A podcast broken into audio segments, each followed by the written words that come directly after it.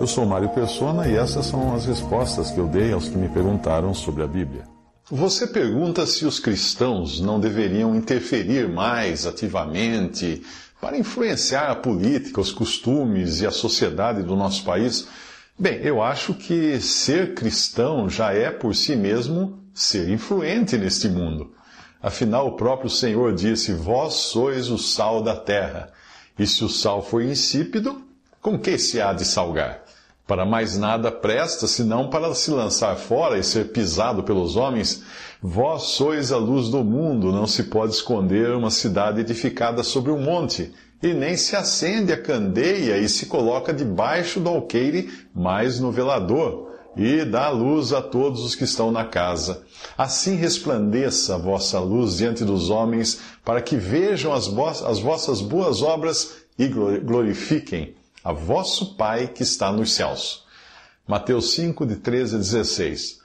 Alguém mais apressado poderia pegar esta passagem e usá-la como argumento para uma interferência direta do cristão para mudar o mundo, fazer o mundo ficar do jeito que gostaria que fosse. Mas isso é não perceber o contexto em que essas palavras foram ditas, pois elas vêm logo após as chamadas bem-aventuranças e nas bem-aventuranças, o Senhor chama de bem-aventurados ou felizes os pobres de espírito, os que choram, os mansos, os que têm fome e sede de justiça, os misericordiosos, os limpos de coração, os pacificadores, os que sofrem perseguição por causa da justiça e ele continua dizendo: quando vos injuriarem e perseguirem e mentindo disserem todo mal contra vós por minha causa, fazer o que? Revidar? Não. Exultai e alegrai-vos, porque é grande o vosso galardão nos céus, porque assim perseguiram os profetas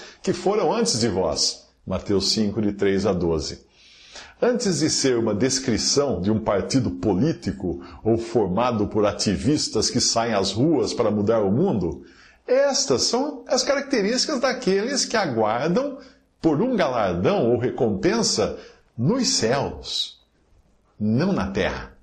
Aqui, os que têm esses sentimentos podem esperar por tristeza, sofrimentos, perseguição, injúrias, injustiças e tudo o que sofreram todos os santos de Deus de todas as eras. É por isso que quando Jesus fala de nós cristãos como sendo sal e luz, ele está falando de uma influência que ocorre naturalmente, sem esforço, sem armas, sem gritaria o, o sal não grita para a sua salada. Você põe o sal na salada e começa a gritar. Não, ele simplesmente salga. A luz não agita bandeiras, a luz simplesmente ilumina. E como que isso acontece? Quando a salada entra em contato com o sal e a escuridão é dissipada pela simples presença da luz. Nenhum desses elementos precisa se esforçar para exercer sua influência. Não, basta eles serem o que são eles vão influenciar o meio em onde estiverem. A maioria dos cristãos não entende o que é ser cristão, infelizmente não entende. A nossa única referência deve ser a Bíblia, e principalmente a partir de Atos dos Apóstolos, que é o tempo da igreja no qual também hoje nós vivemos. Então a pergunta deve ser a seguinte: existe algum caso de interferência, de intervenção ativa dos primeiros cristãos na política, nos costumes e na sociedade? Nessa parte das Escrituras, nos Atos dos Apóstolos e nas Epístolas, existe? Não. Não. A menos que, na, pelo menos na, na, minha edição da Bíblia, não tem. Eu não vejo os discípulos de braços dados com incrédulos promovendo manifestações contra o governo do César, saindo na avenida lá do mundo antigo com bandeiras, com faixas e tudo mais, ombro a ombro com ateus, incrédulos e adoradores de demônios. Eu não vejo isso no, no, no Novo Testamento, principalmente, voltando a dizer, de Atos dos Apóstolos para frente, que é o período da igreja, depois da fundação da igreja. Em Atos, nós vemos os cristãos testemunhando poderosamente da morte e ressurreição de Cristo e convidando pessoas a crerem em Jesus. Eles estavam empenhados numa missão de resgate de pessoas do mundo, não de melhoria do mundo e nem de interferência nos seus costumes. Obviamente, o modo de vida deles acabava influenciando sim as pessoas, como faz o sal e a luz. Como o sal e a luz exercem a sua influência sem partirem para a ação, mas apenas sendo aquilo que eles são. Por isso nós lemos em Atos 5,13 que dos outros, porém, ninguém ousava juntar-se a eles, mas o povo tinha-os em grande estima, falando dos primeiros cristãos. Muitas vezes nós nos indignamos com as atrocidades que os homens cometem e aí queremos fazer algo. Mas é preciso entender que no primeiro século o mal corria solto e os cristãos não resistiam. Eles só revidavam com a prática do bem. É, de relatos históricos, nós sabemos que os cristãos costumavam recolher os órfãos e os velhos que eram enjeitados pela sociedade romana, principalmente, e cuidavam deles. Eles também salvavam os bebês das presas dos cães. Eh, que bebês esses? Ora, era costume entre os romanos uh, só dar valor ao primeiro filho, ao primogênito, se fosse homem. E se fosse menina, geralmente abandonavam a criança ainda viva, o bebê ainda vivo, na beira de uma estrada para ser comida pelos cães. É, Portanto, a influência dos cristãos era de misericórdia irradiante, e não de protesto ou manifestação ativa, eh, e muito menos de violência, de maneira alguma. Nenhum cristão iria sair no primeiro século tomando flechada de borracha né, para uh, protestar contra o governo de Nero. Não, uma bomba atômica não precisa explodir para exercer todo o seu poder, todo o seu potencial, basta ela vazar o seu material radioativo e ele vai, vai contaminar tudo ao seu redor. Um cristão é mais radioativo do que uma bomba atômica. contamina. E contamina mesmo para o bem. Quando nós lemos Atos, as epístolas dos apóstolos e também a história do cristianismo, nós descobrimos que tudo ia muito bem enquanto o cristianismo era considerado um elemento estranho, um câncer na sociedade da sua época. Que havia perseguição, não há como negar, e as primeiras das sete cartas de Apocalipse, do eh, seu caráter profético, mostram muito bem isso.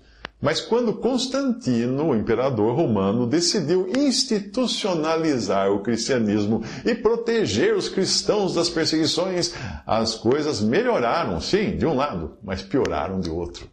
Os cristãos se amalgamaram com o poder secular e aí eles passaram a raciocinar com a carne e a pegar em armas para fazer valer os seus direitos na sociedade. Eles quiseram impor uma sociedade cristianizada no mundo, inclusive sobre incrédulos, sobre pagãos. De perseguidos, eles passaram a perseguidores. O resto é história, mas é uma história de sangue. E qualquer um pode pesquisar para ver como foi triste esses quase dois mil anos de história cristã depois que ela foi casada com o mundo, com a política do mundo, com os reinos do mundo. Se você não entender que a igreja é formada por um povo chamado para fora, é a definição melhor que tem de igreja, e que ela nada tem de se intrometer no mundo, se você não entender isso, aí vai acabar agindo como um incrédulo qualquer e até se associar aos incrédulos nas suas ações. Mas se você entender o princípio da separação, entenderá também que hoje no mundo existem duas esferas de julgamento aos olhos de Deus. Dentro da casa de Deus, que é a esfera do testemunho cristão, e fora da casa de Deus, que é o mundo.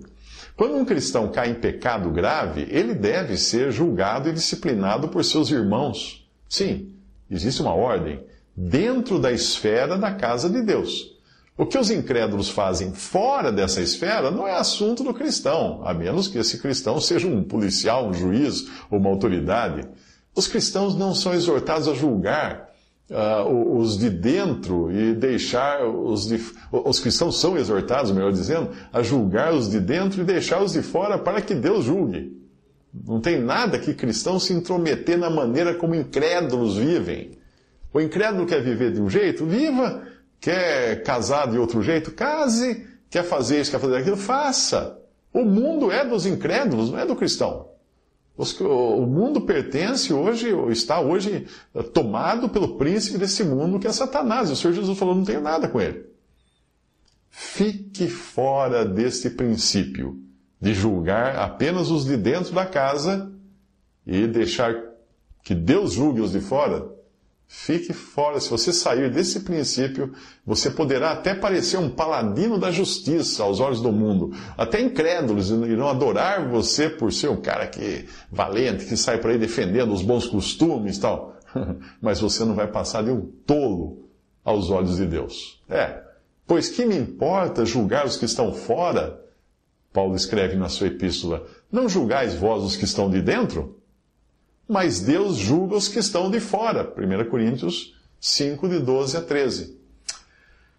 Em Provérbios 26, 17, tem um versículo que deixa muito claro o, as consequências de você se meter nas questões desse mundo.